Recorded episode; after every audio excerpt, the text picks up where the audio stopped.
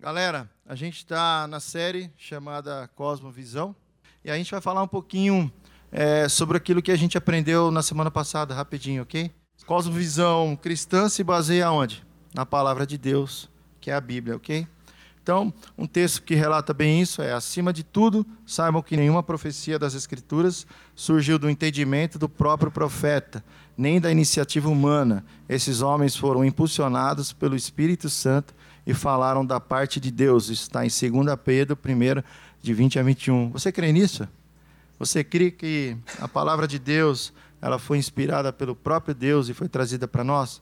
Você crê nisso de verdade? Como diria o Paulo Júnior lá, posso ouvir um amém aí? Aí, ó, que beleza, hein, cara? Muito bom. Então vamos lá, o que, que a gente aprendeu? A Bíblia é a palavra de Deus. A Bíblia está acima de qualquer experiência e sentimento nosso. Às vezes a gente tem alguns encontros né, com Deus, isso é muito legal. A gente sobe às vezes no monte para orar, ou sei lá, na nossa própria casa. A gente está lá, muitas vezes a gente acaba pegando essas experiências nossas, né?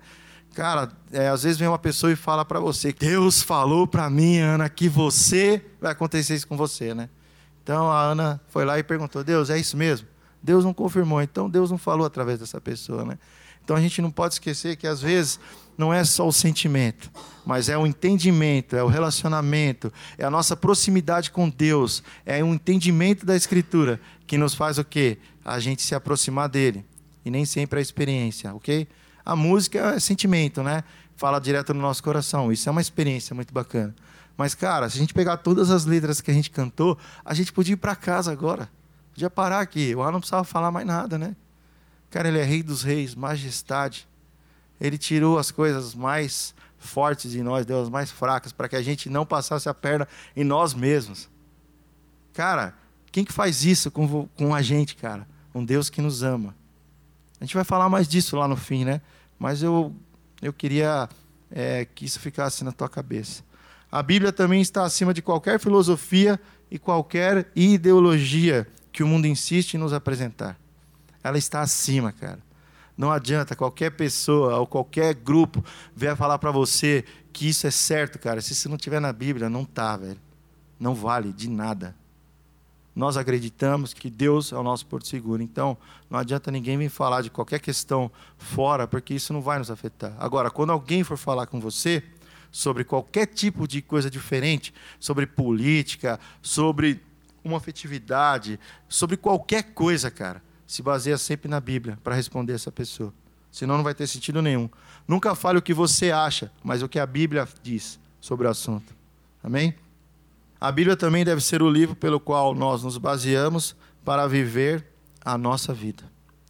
Então, meu amigo, se a gente não está seguindo a Bíblia em todos os aspectos da nossa vida, a gente não está é, respeitando aquilo que a gente acredita. Então, é muito sério, cara a autoridade da Bíblia ela é muito forte. Amém? De hoje, a gente vai falar um pouquinho sobre a autoridade massiva de Deus. O que é massiva? Massiva é uma coisa exagerada. Isso aqui, na verdade, é o que a galera que não serve a Deus fica questionando a gente. Pô, Deus tem uma autoridade massiva sobre você. Ele domina tudo, seus movimentos. Você é um marionete. Nas mãos de Deus, né? Que Deus está lá em cima, assim, manipulando a gente. Mas a gente vai ver que não é bem isso. E aí, cara, o que eu queria fazer é o seguinte: eu queria trazer um pouquinho é, algumas perguntas que a galera faz para nós e como que a gente pode responder sobre isso. Vamos lá? Afinal, quem é Deus? Se a gente pegar nossa, as músicas que a gente cantou, a gente vai falar fácil aqui, né? Deus é aquele que se fez carne, viveu entre nós, viveu como pobre, viveu com simplicidade, foi quem trouxe luz ao mundo, foi entregue por Deus para que a gente fosse resgatado dos nossos pecados, certo? Mas nós vamos entender um pouco mais como que a gente pode pegar a palavra de Deus e responder essa parada. Porque os cristãos se submetem completamente a Deus. Porque ele controla cada aspecto da vida dos homens. E porque ele busca a própria glória. Eu já fui questionado sobre isso. Cara, se Deus é tão da hora com você, por que, que Ele quer a glória para Ele? E a gente vai responder isso daqui a pouco, tá bom? Calma, uma pergunta por vez, beleza? Então vamos lá, vamos seguir. Afinal, quem é Deus? Quem é Deus para você? Cara, Deus é o Criador do universo. Deus é a própria criação. E Deus se revela aqui, ó, na natureza. A glória de Deus se revela na natureza. Os céus proclamam a glória de Deus, o firmamento demonstra a habilidade de suas mãos. Dia após dia, eles continuam a falar, noite após noite, eles o tornam conhecido. Não há som nem palavras. Nunca se ouve o que eles dizem. Sua mensagem, porém, chegou a toda a terra e suas palavras aos confins do mundo. Deus preparou céu uma morada para o sol. Dela o sol irrompe como noivo depois do casamento. Alegra-se como um valente guerreiro em seu caminho. O sol nasce numa extremidade do céu e realiza seu trajeto até a outra extremidade. Nada pode esconder de seu calor. Dia após dia, vem noite, mas vem o sol. Vem noite e as misericórdias do Senhor se renovam toda manhã. Eu acho muito louco, velho, quem não acredita nisso. Os caras acham louco a nós, né? Ah, mano, como é que você acredita nessa parada? Mas, velho, na boa, loucos são os caras que não acreditam nisso, velho. Cara, Deus também se revela nas pessoas que glorificam a Deus, cuidando da natureza e de toda a criação feita por Ele. O que estava falando assim, né? Que um dia ele ouviu um professor falar, um amigo dele falou que, cara, como é que Deus se revela numa cachoeira, velho? Você olha para a cachoeira assim, vê aquela água caindo. Como é que Deus se revela nessa parada? E como é que a gente pode falar assim, mano, a glória de Deus está nessa parada? Vocês têm ideia de como? Cara, entra na cachoeira, velho. Só curte a cachoeira. Você vai sentir a glória de Deus nessa parada. É isso. É a natureza, é o ser humano. Cara, Deus criou tudo, não criou só um pedacinho. Deus criou tudo. E, cara, sabe o que é mais legal? Pessoas diferentes. Cara, na boa, ainda bem que o Guilherme é diferente do Jordan, cara. Cara, que a Helena é diferente do Ryan. Amém por isso. Olha como Deus se revela nessa parada, nas diferenças. Mas a gente tem um único propósito. Isso que é legal. São pessoas diferentes, com pensamentos diferentes, com, sei lá, teologias diferentes, ah, eu sou isso, eu sou arminiano. Eu sou... Cara, na boa, velho. Você é de Deus, cara. Você é um filho amado de Deus. É isso que importa. Vamos seguir. Segunda pergunta. Por que os cristãos se submetem completamente a Deus? Essa é uma pergunta. Pô, por que, que você fica se submetendo a esse Deus aí? É estranho esse negócio aí. É muito estranho. E aí eu vou trazer a palavra de Deus, a Bíblia, que, que a Bíblia fala sobre isso? Salmos 19, de 7 a 11. A lei do Senhor é perfeita e revigora a alma. Os decretos do Senhor são dignos de confiança e dão sabedoria aos ingênuos. Os preceitos do Senhor são justos e alegram o coração. Os mandamentos do Senhor são límpidos e iluminam a vida. O temor do Senhor é puro e dura para sempre. As instruções do Senhor são verdadeiras e todas elas são corretas. São mais desejáveis que o ouro, mesmo ouro puro. São mais doces que o mel, o mesmo mel que goteja do favo. São uma advertência para o teu servo, grande recompensa para quem os cumpre. Cara, é por isso, velho. É por isso que a gente responde essa pergunta aí, cara. Por que, que a gente se submete a Deus, cara? Porque as leis de Deus são agradáveis, boas. Elas são para o nosso bem. Os mandamentos deles são límpidos, claros. Muitas vezes a gente escurece eles, né? Porque a gente quer fazer a nossa vontade, não a de Deus. Mas a resposta, meu amigo, se você um dia foi questionado por isso, abre em Salmos 19, cara. E lê essa passagem pro cara, se você não souber de cabeça. Mas, cara, se você não souber, procura saber, cara. É um dos textos mais lindos que a Bíblia traz. Primeiro fala da glória de Deus, da revelação, da criação, que tudo que Deus fez para a honra e glória dele, mas para que a gente pudesse viver nisso. E depois ele fala que os mandamentos dele, que as leis é perfeita, ela revigora a nossa alma e por aí vai. Cara, esse é um texto para a gente ter na cabeça, caminhar com isso. Tenho mais dois textos aqui. Ó. Tiago 4, 7. Portanto, submetam-se a Deus, resistam ao diabo e ele fugirá de vocês. Cara, quanto mais perto de Deus, mais longe você está do diabo. E mais longe do pecado. Tem muita gente que não gosta de falar, ah, o diabo, o diabo. Cara, é o diabo mesmo. Não é o coisa ruim, sei lá o quê. É o diabo, cara. Fica na tua cabeça, te atormentando, falando, faz essa parada errada aí. Faz. Faz o que vai ser legal, vai ser gostoso. Faz isso aí. Fica com depressão. Se joga no fundo do poço. Cara, não é de Deus isso. É o diabo colocando na tua cabeça. Porque Deus, cara, ele fala, cara. Ele fala aqui, ó. Tiago disse ele. Submeta-se a Deus, resistam ao diabo e ele fugirá de vocês. E não é sozinho, não. Eu não consigo sozinho, velho. Não consigo.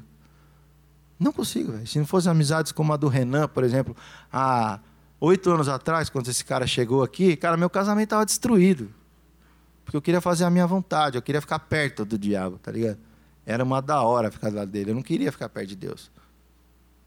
Porque existiriam algumas coisas que eu teria que fazer. E eu não queria ficar fora. Eu não queria seguir essa parada aí. 1 Pedro 5, de 5 a 6 também. Da mesma forma, vocês que são mais jovens, aceitem a autoridade. Aí está dos presbíteros, mas, cara, não é só isso. É do seu pastor, é do seu amigo, é do seu colega, é daquele que respeita a palavra de Deus. E todos vocês vistam-se de humildade do relacionamento um com os outros, pois Deus se opõe aos orgulhosos, mas concede graça aos humildes. Portanto, humilhe-se sobre o grande poder de Deus e no tempo certo ele o exaltará. O humilde será exaltado no tempo certo. Não é no seu tempo, no meu tempo. É no tempo de Deus, cara. Próxima pergunta por que, que ele controla cada aspecto da vida dos homens. Cara, isso aí dá uma discussão forte, hein? Forte. E graças a Deus aqui a gente tem bastante pastor. Então, Caleb, Israel, André.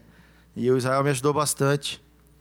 Porque ele controla cada aspecto da nossa vida. O cara pergunta: por que, que ele te controla em tudo que você faz?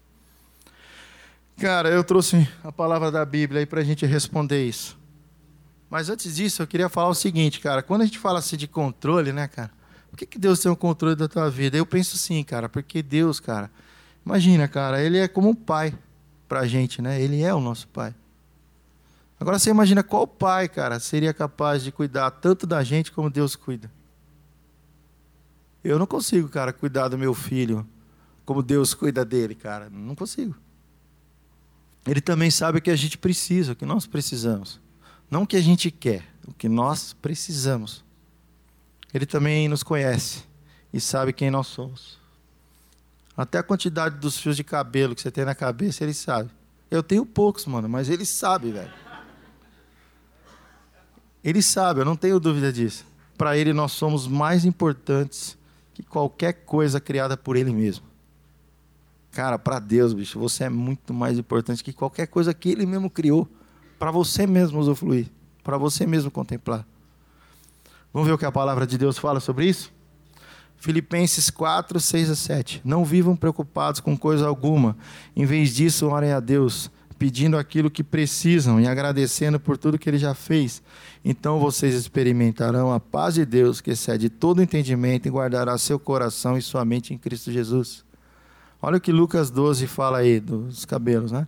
Até os cabelos da sua cabeça em todos estão todos contados.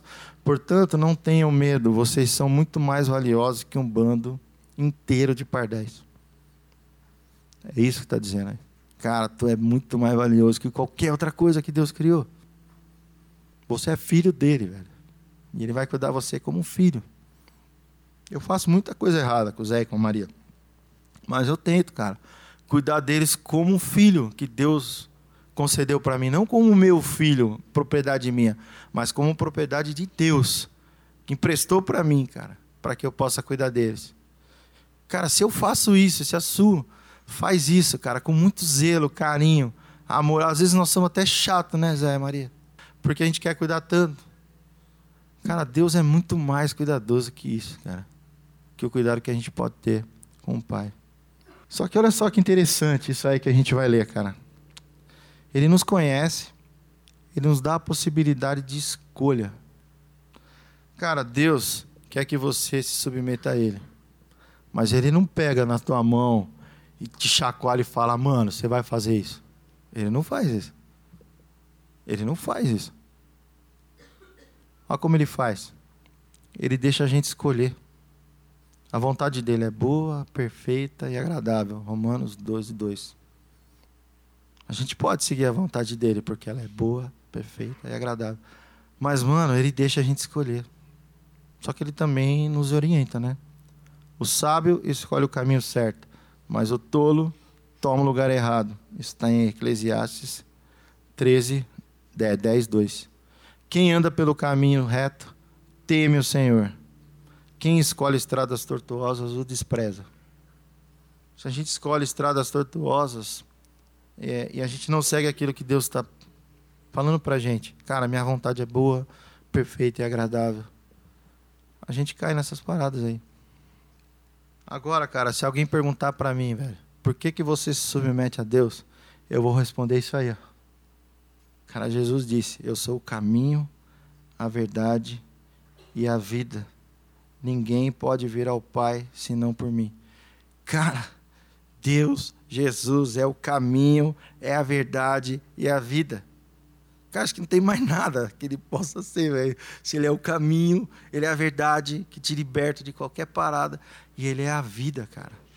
Se a gente tem Jesus, a gente está vivo, porque só Jesus é o caminho, a vida. Só Jesus, cara. Se o cara não entrega a vida dele para Deus, cara, ele está morto, cara. É muito sério isso. É muito sério. Então, quando alguém perguntar para mim, velho, por que, que você se submete a Deus, cara, eu respondo essa parada aí, velho. Eu não quero outro caminho, eu não quero outra verdade. Eu não quero. Como o Renan fala aí, velho, eu não quero uma verdade que aquece meu coração, assim, aí eu fico com o coraçãozinho aquecido. Não, cara. Eu quero a verdade que me liberta, velho. E essa verdade chama Jesus Cristo. Chama a palavra de Deus. Chama Deus.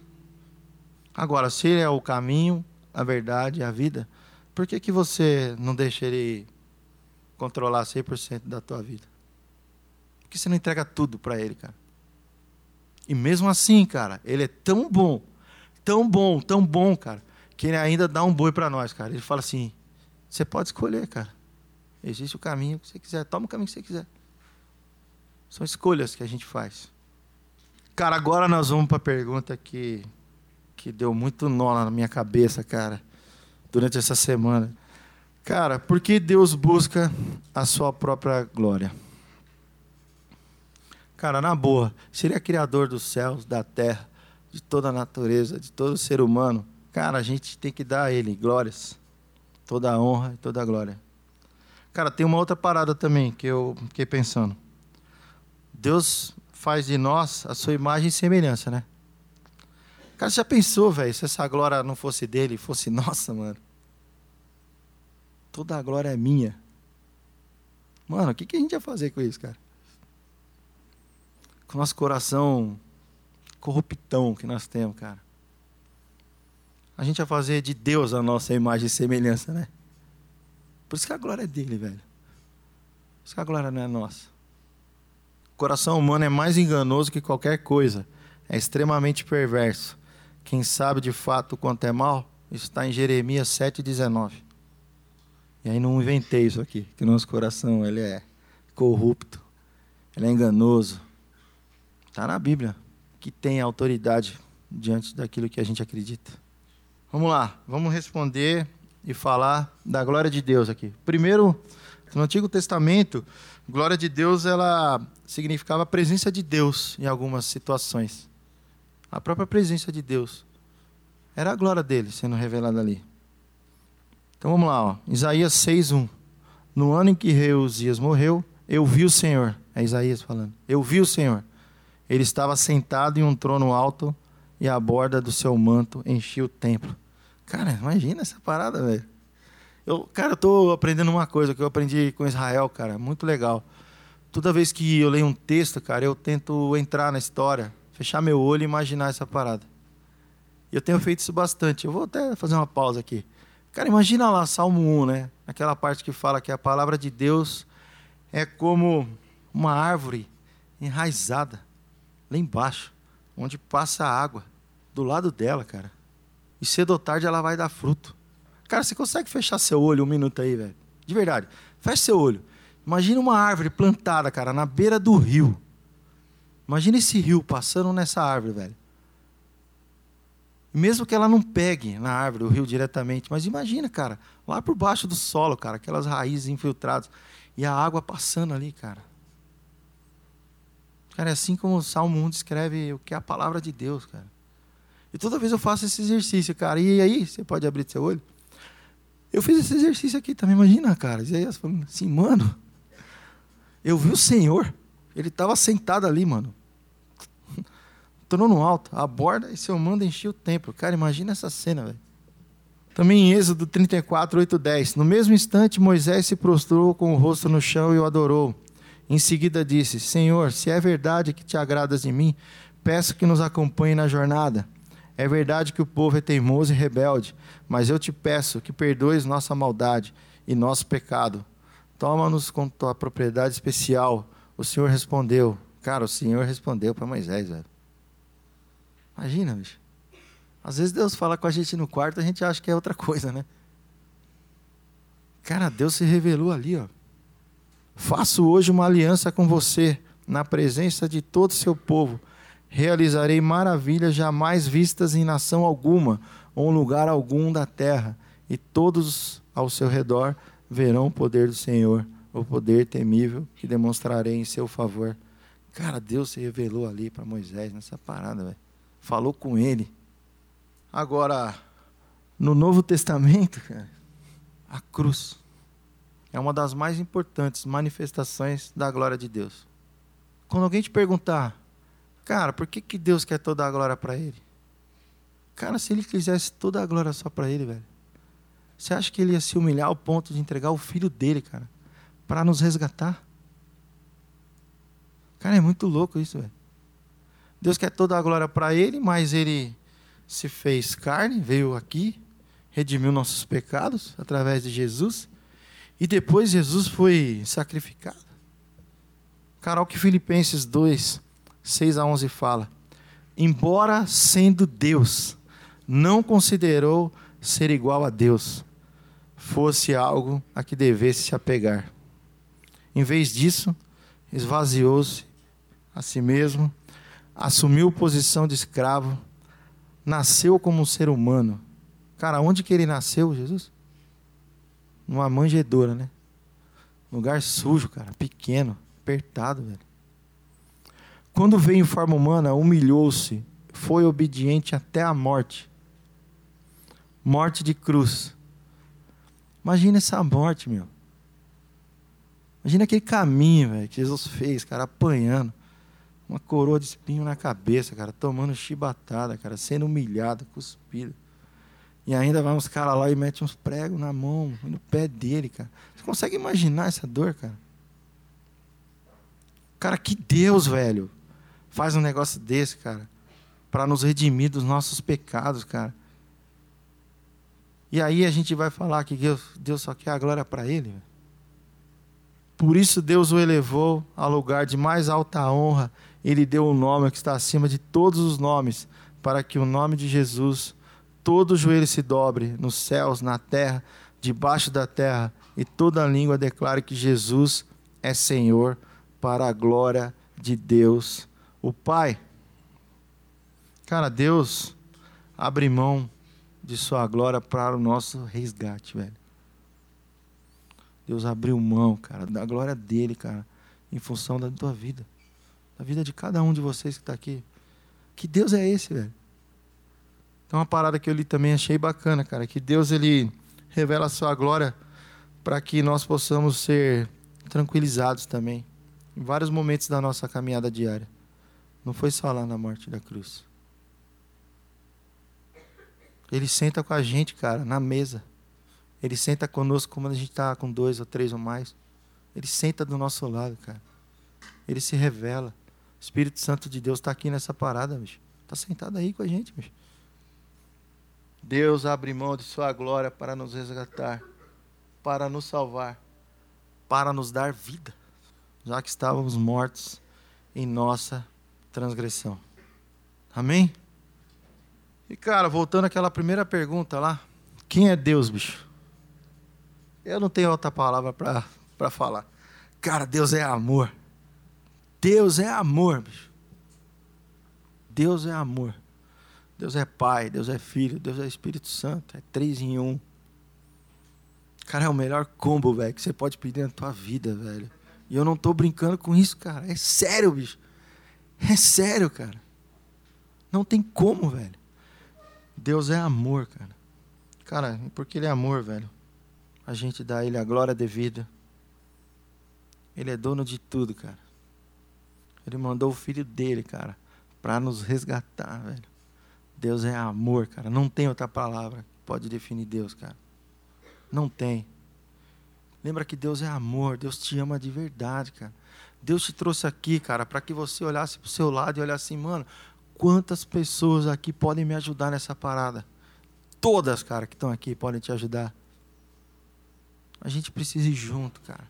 A gente precisa amar o outro, cara, como Deus nos amou, dando o seu filho para resgate nosso.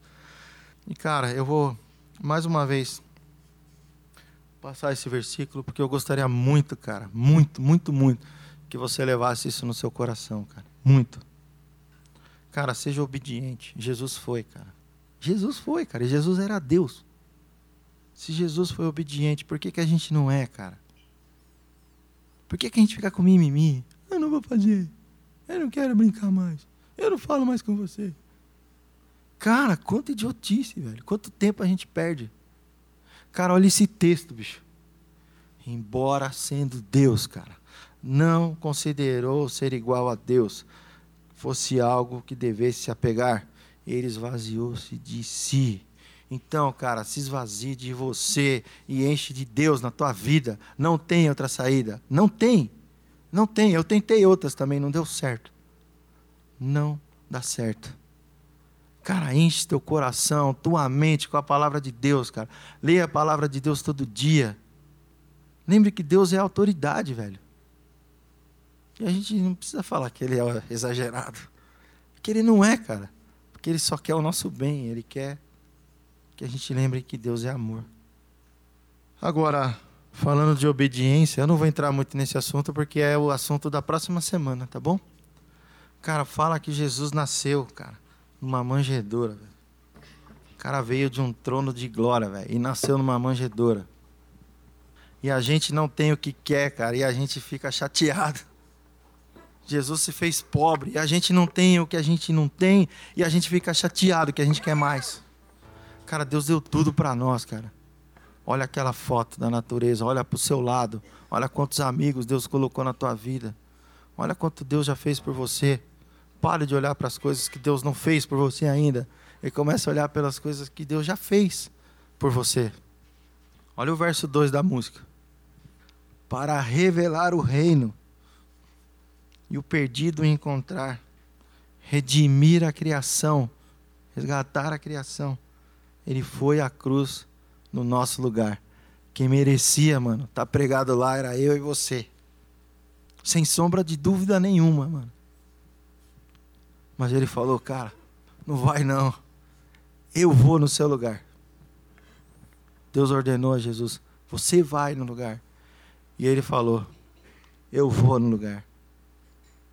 Cara, que história mais linda, velho.